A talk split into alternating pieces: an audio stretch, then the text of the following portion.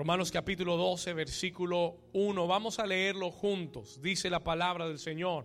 Léalo conmigo. Dice, así que, hermanos, os ruego por las misericordias de Dios que presentéis vuestros cuerpos en sacrificio vivo, santo, agradable a Dios, que es vuestro culto racional.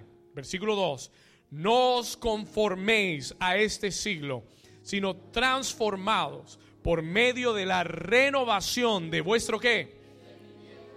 Para que comprobéis cuál sea la buena voluntad de Dios, agradable y qué? Y perfecta. Y la iglesia dice, amén. Dígale a su vecino, vecino, hoy voy a salir con una mente renovada. En el nombre de Jesús. Amén. Puede tomar su lugar. You can take your place.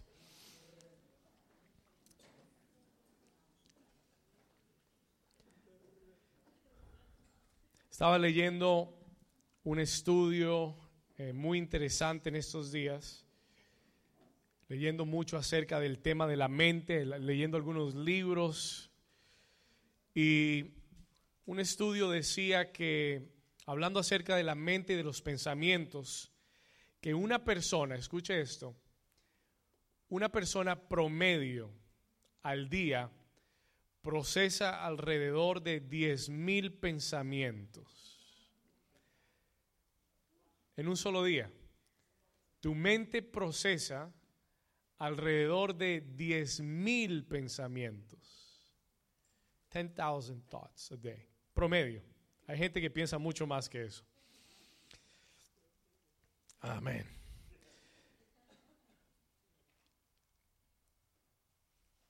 Y escuche esto, no es difícil comprender por qué Dios le da un énfasis tan importante a la mente. Y en el libro de Proverbios, anote esta cita, yo se la leo, yo se lo leo. Quiero mencionarlo rápido. Proverbios 23, 7. El escritor dice, ¿cuál es el pensamiento del hombre? Tal es él cual sea el pensamiento del hombre, cuál es el pensamiento del hombre, dice el escritor, tal es él. ¿Sabe lo que eso quiere decir? Eso significa, y yo creo en esto 100%, I believe 100% in this, tu vida es, escúcheme bien, porque vamos a entrar y, y nos vamos a meter profundo en esto, tu vida es una suma total de tus pensamientos. Tu vida es el resultado. Escuche, tu, tu, vida hoy, tu vida ahora, hoy, hoy, 2019, febrero 2, febrero 3 del 2019, hoy, tu vida es una suma total de los pensamientos que tú has aceptado, que tú has albergado en tu mente. Tu vida refleja lo que hay en tu mente. Alguien dice amén a eso. Es lo que Proverbios nos enseña. This is what he's telling us. Si en mi vida yo he albergado, yo he aceptado pensamientos de fracaso, mi vida va a demostrar una vida fracasada. Porque mi vida refleja, escúcheme bien, se lo voy a repetir una vez más. Piense en su vida hoy. Usted está viviendo hoy la realidad de lo que usted ha aceptado en sus pensamientos what you've accepted in your mind. La buena noticia, algunos pueden decir, ay Señor, ayúdame. Pero la buena noticia es que tu vida mañana será la suma total de los pensamientos que comiences a albergar hoy y aceptar hoy en tu vida. Y yo creo que la razón por la que Dios quiere, quiere poner este mensaje eh, profundo dentro de ti es porque el 2019 será el año de rompimiento. Pero yo quiero que usted entienda un principio, que el rompimiento comienza adentro de mí primero, comienza primero en mi mente. Tiene que haber un rompimiento adentro de mis pensamientos para que mi vida se pueda manifestar la realidad de lo que Dios está diciendo. No lo entendió o se le, pasó por encima. Se lo voy a repetir. I'm going to say it one more time. Escúcheme bien. Escúcheme bien. La buena noticia es que en este 2019 Dios quiere traer rompimiento a tu vida. Pero yo quiero que usted entienda que el rompimiento no va a pasar por arte de magia. El rompimiento no viene porque es el 2019 y entonces, boom, todo cambió. El rompimiento viene como el resultado de, de, sufrir una transformación en mi mente, dentro de mí. Porque si por dentro no hay rompimiento, por fuera no hay rompimiento. ¿Alguien puede decir amén a eso? Toque a su vecino y dile, vecino, necesitas renovar tu mente. Tóquelo, tóquelo sin miedo. Despiértelo si se durmió. Dígale, necesitas renovar tu mente. You need to renew your mind. Ahora escúcheme bien acá. ¿Cuántos, ¿Cuántos me están siguiendo hasta ahí? Si yo quiero que mi vida sea diferente, si yo quiero ver a Dios hacer cosas diferentes, entonces yo tengo que entender que mi mente tiene que ser renovada. It needs to be renewed. Mi mente tiene que ser qué? Renovada. It needs to be renewed. Escúcheme bien. Y yo creo que Dios quiere hablarlos, hablarnos en estas semanas y poner este mensaje profundamente en nuestro corazón para renovar nuestra mente, to renew our mind, para que tomemos control de nuestros pensamientos y para que le digamos al diablo, diablo, se acabó el juego. ¿Alguien dice amén? En las próximas semanas vamos a hablar que la batalla más grande, la batalla espiritual más grande sucede en tu mente. Hoy ni siquiera voy, voy a entrar en eso. I'm not even going to get into that today. Pero la batalla espiritual más grande sucede en tu mente. Y por eso hay que decirle al diablo, diablo, basta ya de jugar con mi mente. Yo veo muchos cristianos que son de doble ánimo. Muchos cristianos que un día tienen mucha fe y el otro día mucha duda. Y la razón es por qué, why. Un día, un día están en un alto espiritual y un día están en un bajo espiritual. ¿Por qué? Porque no han renovado su mente, porque no han aprendido a ganar la batalla en la mente. Y un día están arriba y otro día el diablo los tiene humillados. Pero es hora de decirle al diablo, basta de jugar con mi mente. Stop playing with my mind. Escúcheme bien, hay gente, hay gente que se enferma solamente porque acepta pensamientos de enfermedad. Y, y, es, y se lo voy a repetir, es hora de que nosotros como la iglesia de Jesús nos paremos and you tell the devil, devil, I changed my mind. Cambié de mente y ya no tienes espacio. ¿Alguien dice amén? Muy bien, eso, dígale al vecino, esto se va a poner bueno, vecino. This is going to get good today so much. Hay tanto que quiero compartir con usted. Ahora, en Romanos capítulo 12, vamos a ir al texto. En Romanos capítulo 12, el apóstol Pablo le escribe a la iglesia en Roma. Y la iglesia en Roma es una iglesia muy especial, porque la iglesia en Roma vivía en, el, en la capital del mundo, en el centro de la cultura mundial vivían en el lugar donde había más influencia mundana que en ningún otro lugar de la tierra. Roma era la capital del pecado, por decirlo así.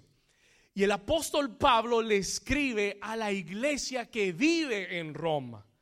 Y este es un mensaje muy relevante para nosotros hoy, porque vivimos en un mundo que está patas arriba, como se dice en un mundo que está muy desviado, donde hoy en día a lo bueno se le llama malo y a lo malo se le llama bueno. Y la gente ya no sabe qué es bueno y qué es malo. Porque la cultura y la mentalidad del mundo ha penetrado aún la iglesia. Alguien dice, ay, ay, ay. ¿Cuántos están aquí conmigo todavía?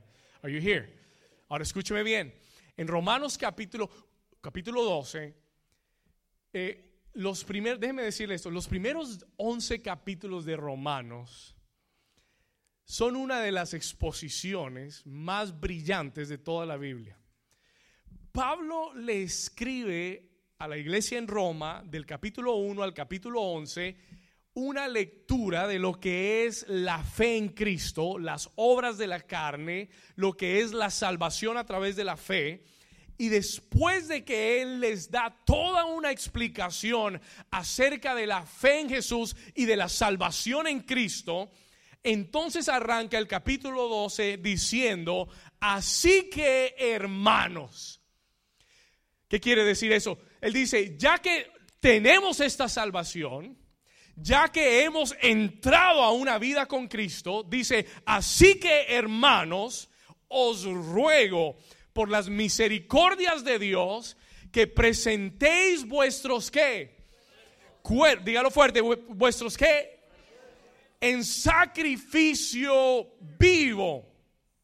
Escuche, en sacrificio vivo, y no quiero entrar mucho en eso, pero usted tiene que entender que la vida cristiana es un sacrificio vivo. Y si no hay sacrificio en la vida cristiana, estás, estás haciéndolo a tu manera. Estás haciéndolo con tu comodidad. Y créame que hay mucha gente dentro de las iglesias que quiere una religión cómoda o quiere una creencia cómoda. ¿Cuántos están acá? Si me dicen lo que a mí me gusta, si me dicen como yo quiero hacerlo, entonces voy. Si no, me encuentro una iglesia que haga lo que yo quiero. ¿Cuántos dicen amén? Y cuando me jalan las orejas y me piden que haga un sacrificio, me voy a la iglesia de lado. Y Pablo dice, yo les ruego que se presenten Escuche esto, por las misericordias de Dios, por lo que Dios ha hecho en tu vida, preséntate a Dios como eh, vuestros cuerpos en sacrificio vivo, santo, agradable a Dios, que es vuestro culto racional. ¿Alguien dice amén? Ahora vamos al versículo 2, let's get to verse 2. Y aquí viene la parte buena. Y en el versículo 2, Él nos dice, no os conforméis, escuche esto, a este siglo. Y si usted puede, subraye eso en su Biblia.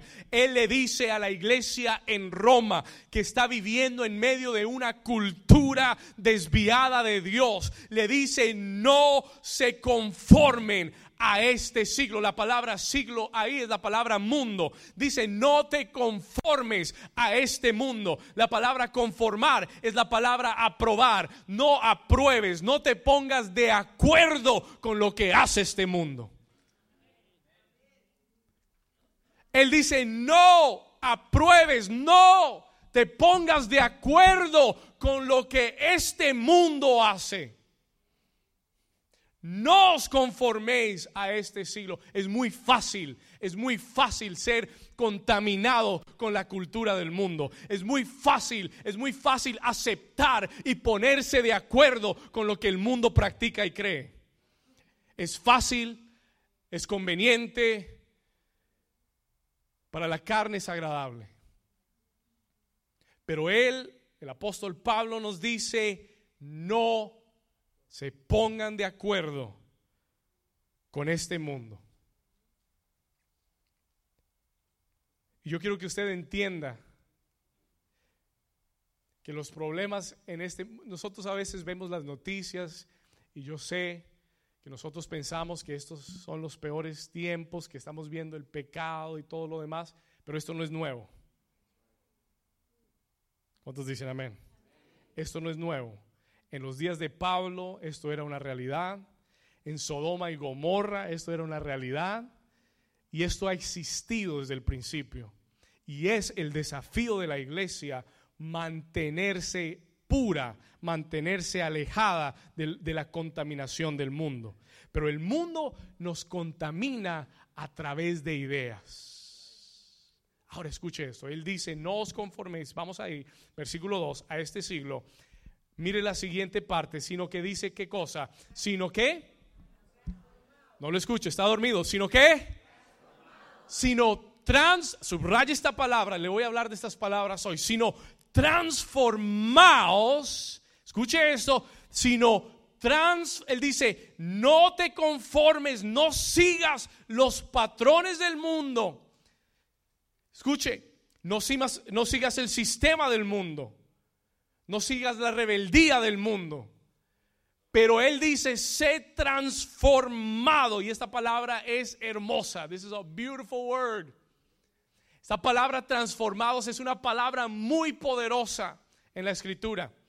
Es la misma palabra que se usa cuando Jesús llevó a sus discípulos, a sus tres discípulos, y dice la Biblia que se transfiguró delante de ellos. Es la misma palabra transformar, la misma palabra que usa para transfigurar. No sé si usted ha leído ese pasaje, pero Jesús lleva a sus discípulos al monte de la transfiguración, así se llamó, y comienza a orar. Y dice la Biblia que hubo una manifestación sobrenatural en su vida. Se aparecieron Moisés y Elías junto con Jesús. Y los discípulos los vieron. Diga conmigo, transformación.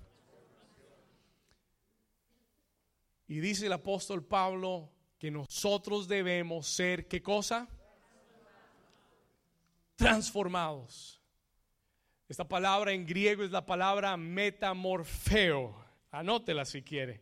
Metamorfeo, que viene de donde sacamos en inglés o en español la palabra metamorfosis. Metamorfosis. Todos los que fueron a su clase de ciencias se acuerdan de esta palabra. You remember this word. Porque aprendimos, bueno, yo sé que muchos fueron hace tiempo, así que vamos a refrescar lo que es la metamorfosis. Yo recuerdo haber aprendido acerca de la metamorfosis porque siempre que oí la, oigo la ilustración o oí, lo, la oí por primera vez, se me quedó muy grabada en, en mi mente. Y la metamorfosis es un proceso, escuche esto, es un proceso y nos enseñaron lo que es a través de un animal llamado la oruga. ¿Cuántos han oído de la oruga? Pues la oruga es un animal un poquito feo, un poquito desagradable, peludo, se arrastra en la tierra, no tiene nada bonito, nada lindo la oruga. Usted es una oruga y usted sigue caminando. Pero esta oruga, que se arrasa en la tierra, que camina lento, que tiene una apariencia desagradable, es un animal que sufre un proceso, diga conmigo proceso. Y ese proceso se llama metamorfosis o metamorfosis. Y en, y en ese proceso de la metamorfosis, la oruga se aparta, escucha esto, se aparta, deja de alimentarse por algunos días, se queda sola y ella produce una seda, la, oruga produce una seda, y ella misma comienza a envolverse en esa seda. Se envuelve totalmente y al pasar de los días la seda se endurece y queda hecho una caparazón. Y la oruga está guindando de esta rama en esta caparazón y usted mira esa caparazón y usted piensa que la oruga está muerta. You think she's dead. Usted piensa que hasta ahí llegó la oruga. Pero pasan algunas semanas, a few weeks go by, y de repente esa caparazón comienza a abrirse. Y lo que sale de esa caparazón es una criatura totalmente diferente a la que entró. Es una criatura que sale llena de color. Era una oruga negra, fea. Ahora es una oruga llena de colores. Tiene alas, vuela y de repente es una criatura totalmente distinta. Que si usted no supiera el, proceso, usted diría son dos animales completamente diferentes. ¿Alguien me está entendiendo lo que estoy diciendo? Y el apóstol Pablo usa esa palabra, he uses that word para decirnos que tú y yo debemos ser qué cosa. Debemos ser qué cosa. Toca a tu vecino y dile, vecino, tú debes ser transformado. ¿Qué quiere decir? Que debes pasar de ser una oruga a una creación nueva. Escuche esto, pasar de ser una oruga a ser una nueva criatura. ¿Cuántos dicen amén? Diga conmigo transformación. Es increíble que nosotros podemos acercarnos a Dios y que Dios puede tomar una vida destruida, vacía, derrotada, una vida que no tiene nada a su favor y, llevarla por una metamorfosis y transformarla en una persona hermosa, llena de colores, llena de visión, de sueños, que vuela más alto de lo que soñó en su vida. ¿Alguien puede decir amén a eso? ¿Alguien quiere ser transformado por Dios? Vamos a dar un aplauso fuerte a Jesús. Dígale a alguien, tú puedes ser transformado. Tú puedes ser transformada. You can be transformed. Es más, Dios quiere transformar tu vida. Cuando llegamos a Dios, no llegamos, no llegamos como orugas. Llegamos arrastrados, llegamos fracasados, llegamos con problemas, pero Dios tiene un proceso por el cual nos cambia, nos transforma, nos levanta, nos hace nueva creación. ¿Cuántos dicen amén? Ahora Escuche esto porque ese es el deseo de Dios. La pregunta es, pastor, ¿cómo somos transformados? How are we transformed? Mire lo que él dice a continuación. No os conforméis a este siglo, sino transformaos. How are we going to be transformed? ¿Cómo? Ah, escriba esto, por favor, write this down. ¿Cómo es que mi vida va a pasar de ser una oruga a ser una nueva criatura. ¿Cómo es que yo voy a pasar de ser alguien fracasado, alguien arrastrado, a ser alguien lleno de sueños, visión que vuela alto? How is that going to happen? El apóstol Pablo nos da la clave, el secreto. ¿Qué dice él? ¿A través de qué? De la renovación de vuestro entendimiento. Y la palabra entendimiento es la palabra mente. Nuestra vida es transformada cuando nuestra mente es renovada. Write that down. Escriba eso. Nuestra, nuestra vida es transformada cuando nuestra mente es renovada. ¿Cuántos pueden decir amén? Ahora déjeme decirle algo, let me tell you something. Una vez más, nuestra, nuestra vida es transformada cuando nuestra mente es renovada. Pero yo quiero que usted entienda que la renovación de la mente es un proceso continuo. No es un evento de un día. No es que yo el pastor me puso la mano en la cabeza y ya, recibí la mente nueva. Dios, ojalá fuera así, pero no es así. Ojalá fuera tan fácil. Diga conmigo, la renovación de la mente es un proceso continuo. Y en el momento en el que tú dejas de renovar tu mente, tu mente comienza a retroceder a lo que hacía antes. Hmm.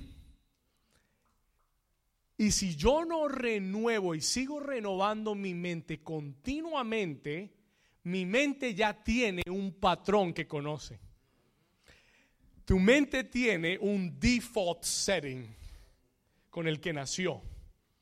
Y si tu mente no es renovada, va a regresar a lo que sabía antes.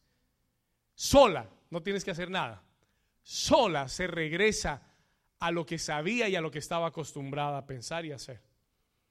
¿Cuántos me están entendiendo? Entonces, la renovación de la mente debe ser un, un proceso que continuo, diario.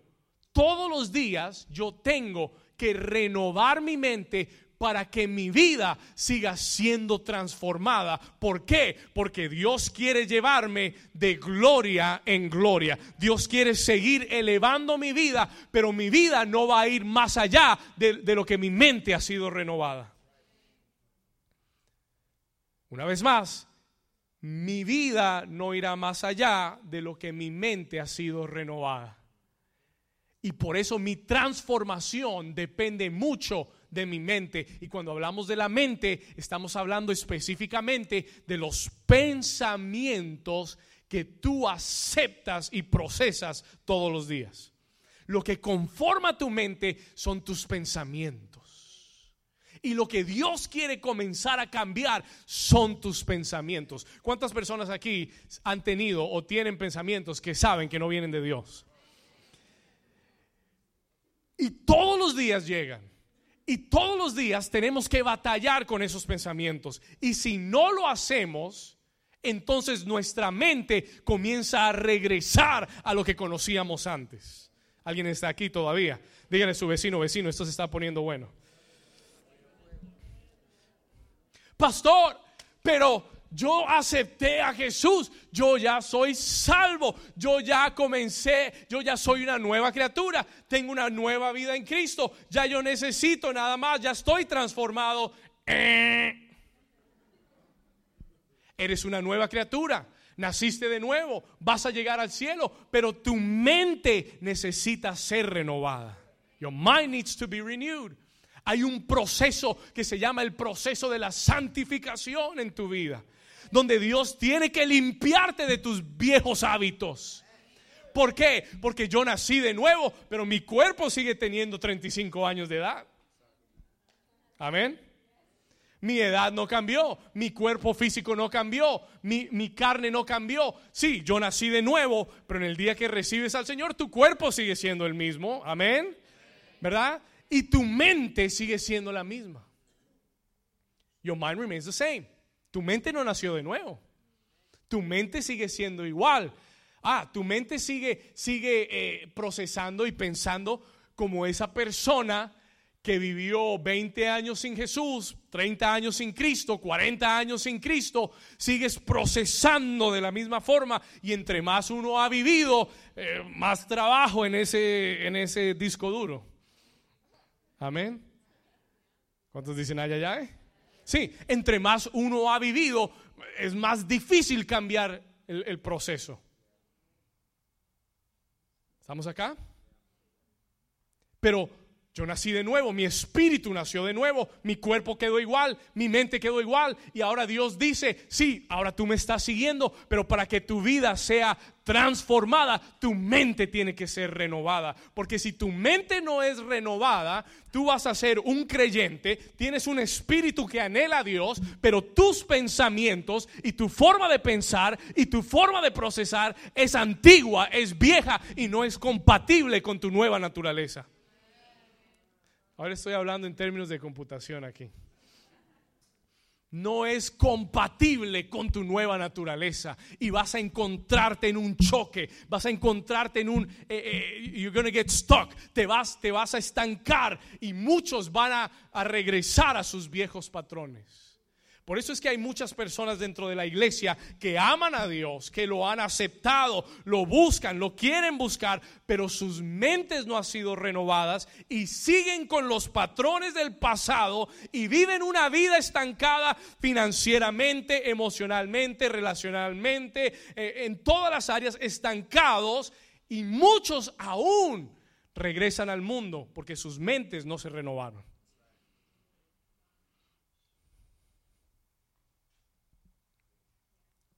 Mira, el vecino, esto está bueno, vecino.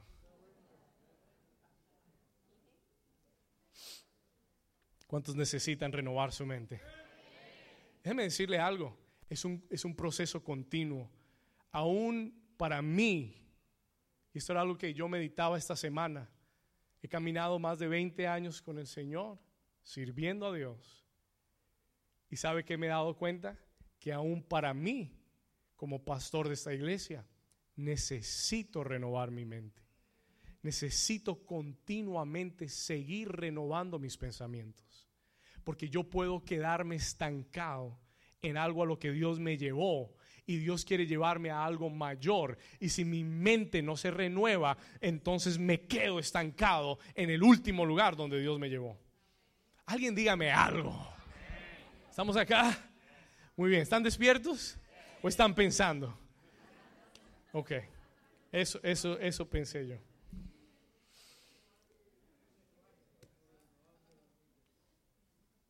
Es hora de cambiar los patrones del 2018. ¿Alguien dice amén? Es hora de cambiar los patrones del pasado. De la forma que has hecho las cosas antes. De la forma que has procesado antes. Yo escuchaba una anécdota eh, y era una, una pareja recién casada y el hombre pues quería cocinarle a su esposa y él le gustaba cocinar pescado. Él hacía pescado, un pescado delicioso. Y pasaron los, primeros meses y la esposa, eh, siempre que le servía el pescado en el plato, veía que la cabeza no estaba ni la cola. El pescado se lo servía sin cabeza y sin cola, siempre. Y ella no entendía por qué. Y, y, fue y le preguntó y le dijo, mi amor, ¿por qué tú siempre me sirves el pescado sin cabeza y sin cola. A mí me gusta. Y el hombre se queda a pensar y dice, pues no sé, es que mi mamá me enseñó a cocinar y ella siempre le cortaba la cabeza y la cola porque el sartén era muy pequeño y tenía que cortarle la cabeza y la cola para poder freír bien su pescado. Y él tenía un sartén grande, pero seguía con un patrón viejo. Y hacía algo en el presente sin saber por qué. Pero lo hacía porque lo había aprendido así. ¿Cuántos me están entendiendo? Y hay muchas cosas en nuestra vida que les cortamos la cabeza y la cola y no sabemos por qué. Simplemente porque nos enseñaron así. Y la persona que nos enseñó tenía limitaciones. Y aprendimos con limitaciones y ahora vivimos con limitaciones porque así nos enseñaron. Y Dios quiere romper los patrones viejos para que tú tengas tu mejor vida ahora.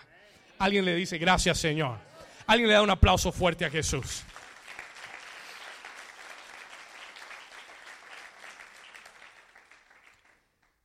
Tu mente tiene que ser renovada. Your mind needs to be renewed.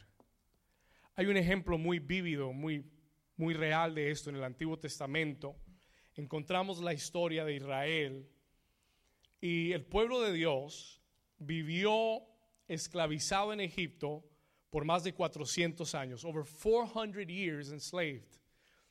Más de 400 años fueron esclavos en Egipto. Ahora, pregunta, si usted ha sido un esclavo por 400 años, ¿qué clase de mentalidad vas a tener? ¿Qué mentalidad? Si por 400 años tus padres, tus abuelos, tus tatarabuelos, tus bisabuelos y toda tu generación fue esclava y tú naces esclavo, ¿qué clase de mentalidad vas a tener? Vas a pensar como un esclavo. You're going to think like a slave. Israel había estado esclavizado por 400 años, pero Dios envía a un Salvador, God sends a Savior, llamado Moisés y lo usa para liberar y para salvar a Israel de la esclavitud, los libera de Egipto, de Faraón, y Moisés es un tipo de Jesucristo que es nuestro Salvador, amén, que es nuestro Salvador, que nos sacó de Egipto, del mundo, que nos sacó de la esclavitud del pecado y de las garras de Faraón, que es Satanás. ¿Alguien dice amén? Y lo más interesante, y, yo sé que usted conoce la historia, las plagas, las diez plagas y el, y el, mar que se abrió, pero yo quiero ir, yo quiero adelantar la película un poco, porque lo más interesante para mí es ver a un Israel que ha sido liberado de Egipto, que físicamente ya no es esclavo de Egipto, pero cuando van camino hacia la promesa de Dios, su mentalidad es aún la mentalidad de esclavo. Acompáñeme por favor a Números capítulo 11 y le voy a hablar un poco, I want to talk to you for a little bit, acerca de la mentalidad de esclavitud. Números capítulo 11, Numbers chapter 11, versículo 1. Y este es el caso y la razón por la que le hablo de este ejemplo es porque es el caso de muchos creyentes que han sido salvados por Dios, que Dios los ha sacado del mundo. escúcheme acá, pero camino a las promesas de Dios, siguen con una mentalidad de esclavos. Y ellos mismos no se han dado cuenta. Sí, el desafío más grande es que a veces necesitamos a alguien que nos ayude a, ver que nuestra mentalidad está mal. Vamos a números 11, Numbers 11, verse 1. Israel va camino en el desierto. Están apenas, escúcheme bien, en números 11, ellos no llevan mucho tiempo en el desierto, llevan semanas apenas. They're only weeks in. Okay? Y, y llevaban apenas algunas semanas. Escuche esto. Y aconteció, versículo 1, que el pueblo se qué. Escuche esto. Aconteció que el pueblo se quejó a oídos de Jehová y lo oyó Jehová y ardió su y se encendió en ellos fuego de Jehová y consumió uno de los extremos del campamento. Acompáñeme al versículo 4, verse 4. Versículo 4. Y la gente extranjera que se mezcló con ellos tuvo un vivo deseo. Y los hijos de Israel también volvieron a qué? A llorar y dijeron, ¿quién nos diera a comer carne? Llevaban un par de semanas en el ayuno de Daniel. No, mentiras, no estaban haciendo ayuno Daniel. Llevaban algunas semanas sin comer carne y están llorando y se les está yendo de desde su mente, de su vista, de su visión, que ellos están caminando un desierto y Dios los está sosteniendo milagrosamente. Pero una mente esclavizada no ve eso. Una mente esclavizada dice, ¿dónde está mi pan y mi carne? No ve el milagro que están pasando ven lo que les hace falta. ¿Alguien está aquí todavía? ¿Alguien, alguien se siente familiarizado? ¿Cuántas veces nosotros estamos bajo la, la mano milagrosa de Dios, siendo sostenidos por Dios, y lo único que pensamos es en lo que no tenemos? Y nos quejamos con Dios. Anote esto, por favor. La queja es una mentalidad de esclavitud. La queja, escuche esto, es la mentalidad de un esclavo. Los esclavos son los que se quejan. Escuche esto. Y ellos lloraron y le dijeron, ¿quién nos diera a comer carne? Versículo 5, verse 5. Escúcheme acá. Y mire lo que dice, ¿nos qué? ¿Nos? Eh, ¿Nos qué? Eh, ¿En dónde, dónde estaba aquí el problema? Eh, nos acordamos, nos acordamos de ese, de ese pescadito, ¿ah? esa mojarra frita que comíamos en Egipto de balde, de los pepinos. ¿Quién se acuerda de los pepinos? ¿Quién ha comido una comida y ha dicho, wow, esos pepinos? Ay, qué falta me hace esos pepinos.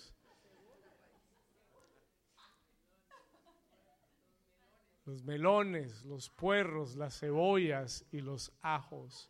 Versículo 6, verse 6. Escucha acá. Are we there? Verse 6. Y ahora nuestra alma se seca pues nada sino este maná ven nuestros ojos. Y esto es un gran problema, es un great problem. Porque esto me muestra a mí que tú saliste de Egipto, pero Egipto no ha salido de tu mente.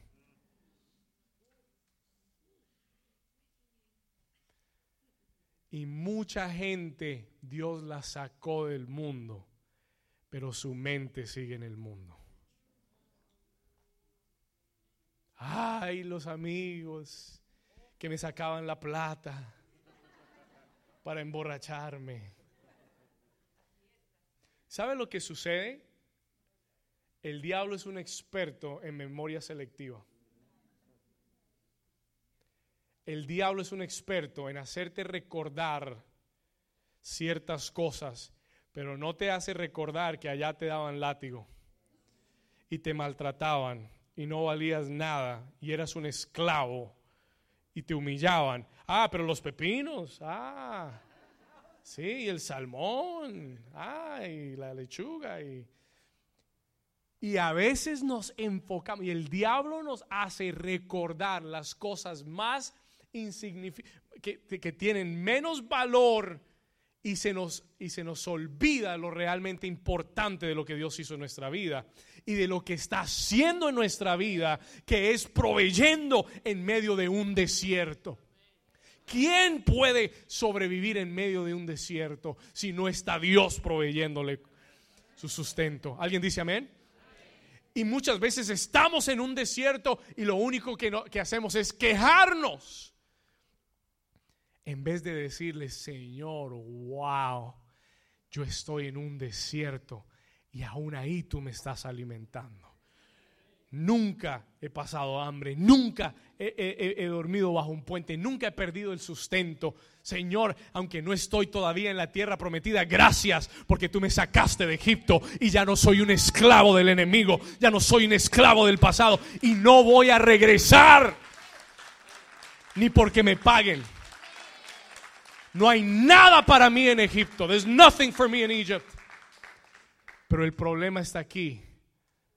Mucha gente ha salido físicamente, pero su mente sigue cautiva. Y Dios quiere traer liberación a tu mente. Alguien dice amén. Escúcheme, se lo voy a repetir. Muchos han salido físicamente, pero su mente no ha salido todavía. Y cuando tu mente no ha salido y cuando no ha sido libertado en tu mente, siempre vas a regresar. Acompáñeme a Números capítulo 14, Numbers chapter 14.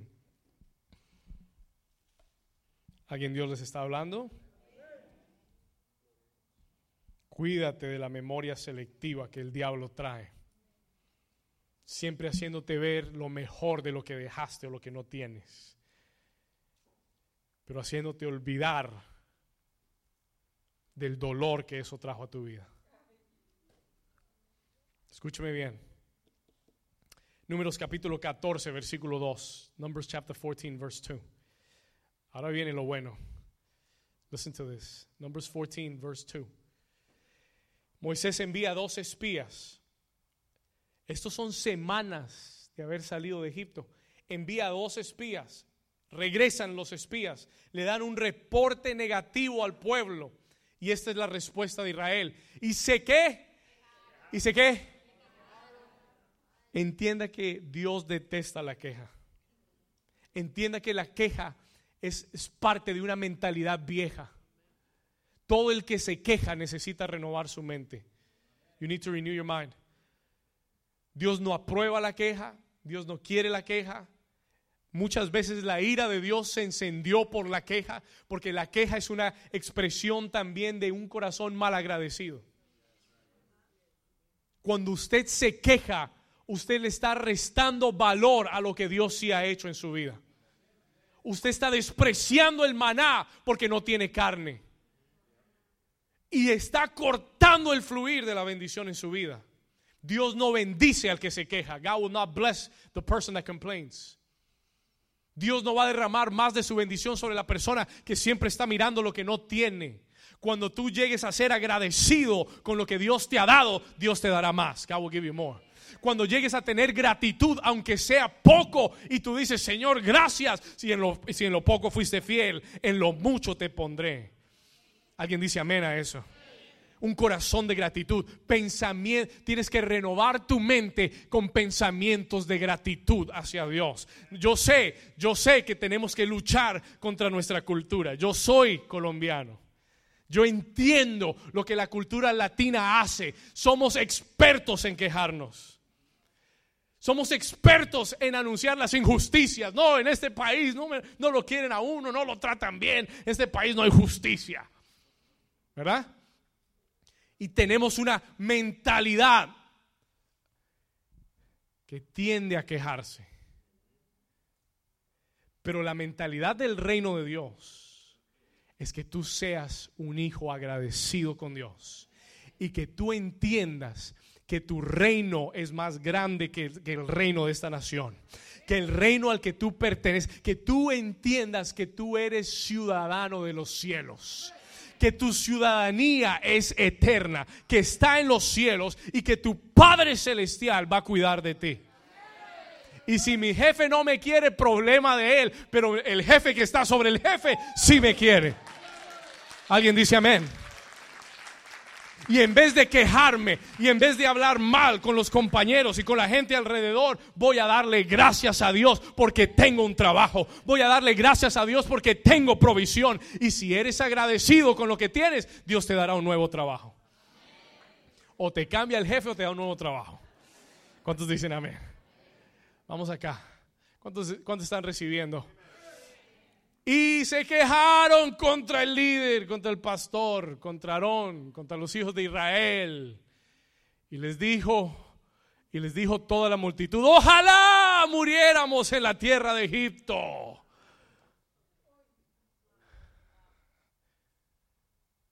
O en este desierto, ojalá muriéramos. Versículo 3. ¿Y por qué nos trae Jehová a esta tierra para caer? Una mentalidad derrotada va a producir una vida derrotada. ¿Por qué ellos están diciendo esto? Porque 12, porque 10 espías habían regresado diciéndoles, no podemos tomar la tierra. Hay, hay mucha gente que se deja llevar por la mala información de otros. Y esto es algo que yo le he enseñado a mis líderes y esto es algo que yo siempre practico. A mí no me importa qué reporte me dan. Hasta que yo no lo vea con mis propios ojos, yo no tomo una decisión. Hasta que yo no lo vea y hasta que yo no determine en el corazón que es verdaderamente imposible, yo no acepto ningún reporte que otro me dé. ¿Me entendió? No dejes guiar tu vida por lo que dice el noticiero. Gente que anda repitiendo lo que dicen las noticias. Ay, sí yo lo que dijo Trump. Olvídese de lo que dijo Trump. Olvídese. Repita lo que Dios dijo. Porque lo que Dios dijo no cambia. Porque lo que Dios dijo permanece para siempre. Dígame amén. Escúcheme, listen to me. Olvídese de lo que la gente, lo que el, el noticiero, mire, el 90% de lo que usted oye en las noticias son noticias incompletas. Le muestran lo que quieren mostrarle. Olvídese de, de, guiar su vida por las noticias. Tome las buenas noticias de la palabra de Dios y diga, voy a guiar mi vida por la palabra de Dios. Vamos a dar un aplauso fuerte al Señor si usted lo cree. Yo decidí que mi noticiero mañanero y de noche va a ser la palabra de Dios. Yo decidí que voy a guiar mi vida por lo que Dios dice. Y si Él lo dice es cierto. ¿Dónde íbamos? Y llegaron los espías y les dieron un reporte negativo de la tierra y les dijeron, no podemos 10 personas que dijeron no podemos. La situación está muy difícil, la economía está dura, eh, no dan trabajos, no vayas ahí, ahí no te van a dar trabajo. Reprendo al diablo. Yo no soy cualquier persona. ¿Alguien dice amén? No, ese negocio no, no, ese lugar es muy grande. Reprendo al diablo. Vamos a crecer y a llenar ese lugar también. No, no, no, no. Nunca dejes guiar tu vida por la opinión de otro, por la noticia que otro te da, hasta que tú no vas a esa tierra y la ves con tus propios ojos y tú dices, ¿sabes qué? Puede que hayan gigantes, pero el Dios que va conmigo es más grande que todo gigante, así que sí lo vamos a tomar. So then you make a decision. Y entonces le dijeron, no, no podemos. Y el pueblo gritó y dice, ¿y por qué nos trae Jehová a esta tierra para caer a espada? ¿Quién les dijo que iban a morir? Y que nuestras mujeres y nuestros niños sean por presa. No, no sería mejor volvernos a Egipto y el versículo 4 dice, verse 4, y decían el uno al otro, esperancita, designemos un capitán y volvámonos a Egipto. Javi, busquemos a alguien, un capitán, regresemos a Egipto. Y mientras que tu mente esté esclavizada en Egipto, nunca verás la tierra prometida. You will never see the promised land. Ahora le voy a enseñar un principio. Let me teach you a principle. Déjeme le enseño un principio poderosísimo. Escúcheme bien. Listen to this. Israel tenía enfrente la tierra prometida. Estaban a punto de entrar. Cuando este versículo está tomando lugar, ellos están en la puerta de la tierra prometida. Y déjeme decirle algo, Dios quería que ellos entraran enseguida. Dios quería que entraran enseguida la promesa. ¿Sabe por qué no entraron? Porque no tenían una mente renovada. Ahora le digo esto. Hay desiertos en tu vida. Porque mire lo que sucede. ¿Sabe cuál es la respuesta de Dios? Escuche esto. ¿Sabe cómo le respondió Dios a esta queja? You know what God told them? Acompáñame al versículo 34, verse 34. Dios le respondió y les dijo, versículo 34 verse 34. Capítulo 14, versículo 34. ¿Estamos ahí? ¿Ok? Dice, conforme al número de los días, escuche, de los 40 días en que reconocisteis la tierra, llevaréis vuestras iniquidades 40 años. Un año por cada día y conoceréis mi castigo.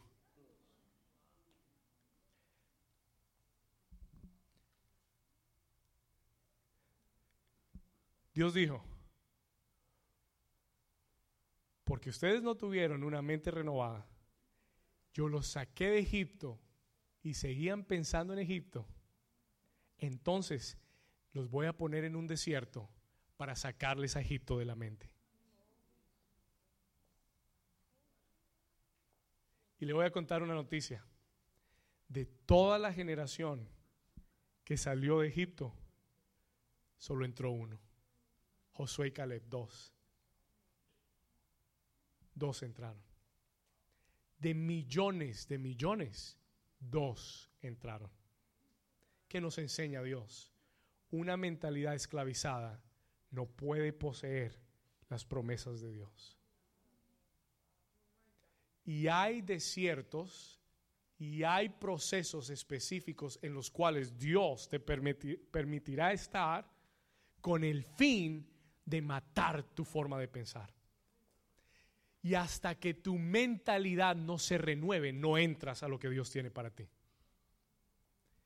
Yo veo esto continuamente con las personas que trabajo, veo esto en la iglesia, entiendo este principio, sé que es real tú no vas a cambiar tu situación hasta que tu mente no sea renovada. El desierto es parte de un proceso para llevarnos a morir a una vieja mentalidad. Se lo repito para que lo tenga. El desierto es un proceso, es parte de un proceso para llevarnos a morir a una vieja mentalidad. Y hay gente que está dando vueltas en el desierto, que viven, que han pasado 10 años dando la misma vuelta al mismo desierto. 30 años, la misma vuelta al mismo desierto. Señor, ¿hasta cuándo? Hoy Dios te dice, hasta que tu vieja mentalidad se muera hasta que tu mente sea renovada, hasta que tus pensamientos cambien, hasta que los patrones viejos sean destruidos, porque no podrás entrar a una nueva tierra con una vieja mentalidad. Alguien dice amén, alguien le da un aplauso al Señor. Diga conmigo, es año de rompimiento. Hoy en el nombre de Jesús comienza a terminar tus días en el desierto. Hoy en el nombre de Jesús, ese, ese tiempo en el desierto llega a su final, porque Dios va a renovar tu mente. Alguien diga gloria a Dios. Alguien diga gloria a Dios. Alguien dé un aplauso fuerte a Jesús.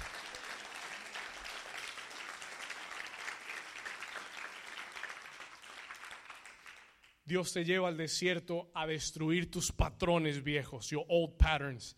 En las próximas semanas le voy a hablar de patrones en la mente, thought patterns, patrones destructivos que tú, que tú ni siquiera te das cuenta. You don't even realize you have them.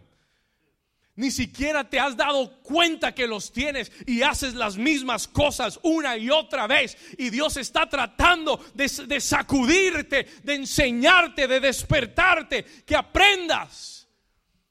Por eso Dios me trajo con este mensaje a tu vida. That's why God brought me with this message to your life. Porque Dios me trajo para traer un espejo a tu vida, para que tú te mires y digas, yo necesito, Señor, que mi mente sea liberada y sea renovada en el nombre de Jesús. Vamos, alguien ponga su mano sobre su cabeza y diga, Señor, renueva mi mente. Dile, transforma mi vida, renueva mi mente. Escúcheme acá. Dios quiere matar patrones destructivos que te han tenido dando las mismas vueltas. Este es el año en que esos, esas vueltas tienen que terminar. They've got to end. Y le voy a decir dónde comienza. Comienza en tus pensamientos, renovando tu mente a través de la palabra de Dios, through the word of God. Y esto vamos a entrar en, los, en las próximas semanas para que lo nuevo llegue en tu vida, algo viejo tiene que morir. Mm. Por favor. Digiéralo. Vamos a say it again. Para que lo nuevo llegue a tu vida, algo viejo tiene que morir. Josué nunca entró a la tierra prometida hasta que Moisés murió. Algo tiene que morir. Something's gotta die. Una vieja mentalidad tiene que morir. Un viejo patrón tiene que morir. Yo estoy diciéndole a Dios, Señor, cualquier patrón viejo, escúcheme, y no es que sean patrones malos, no necesariamente son patrones malos pero they're outdated.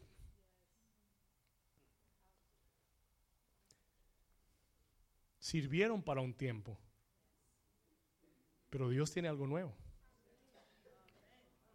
Y lo viejo tiene que morir. Porque si lo viejo no muere, tú te mueres con lo viejo. No con el viejo, con lo viejo. Yo sé que algunos me entendieron.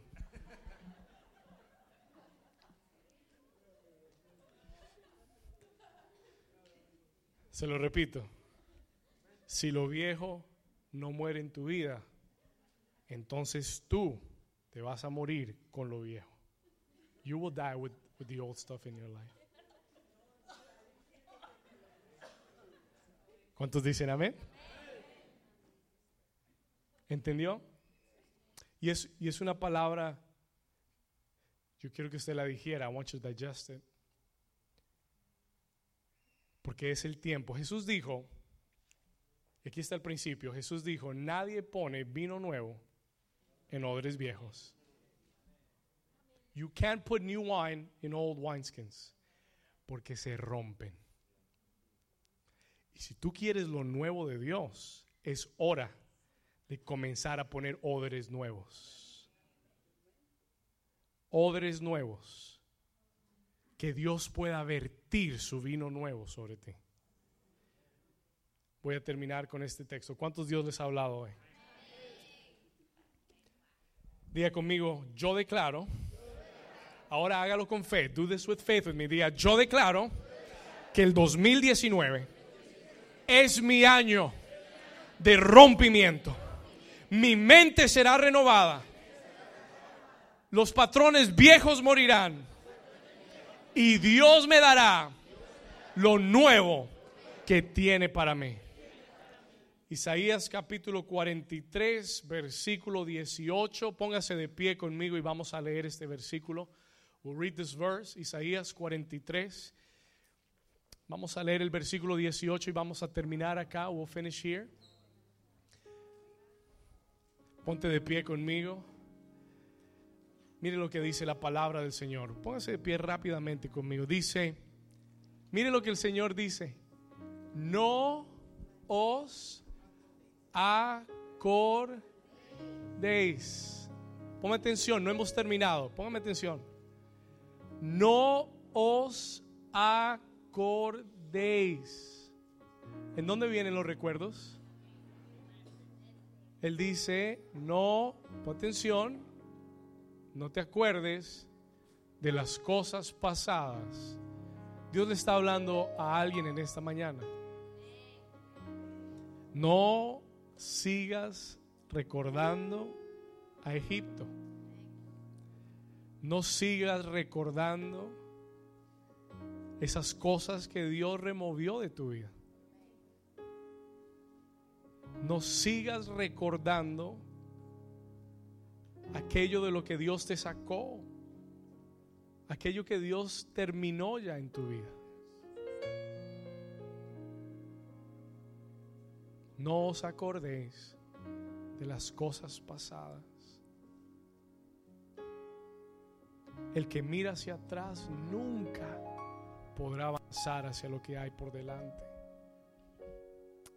Y él le dice, ni traigáis a memoria las cosas antiguas. Versículo 19, verse 19. Y él dice, escuche esto, he aquí, y esta es la palabra del Señor para ti en este 2019. Si tu mente se renueva, si tú puedes dejar atrás el pasado, si lo puedes sacar o si permites que Dios lo saque de tu mente, entonces el Señor te dice, yo hago cosa nueva. Y Él declara, pronto saldrá la luz.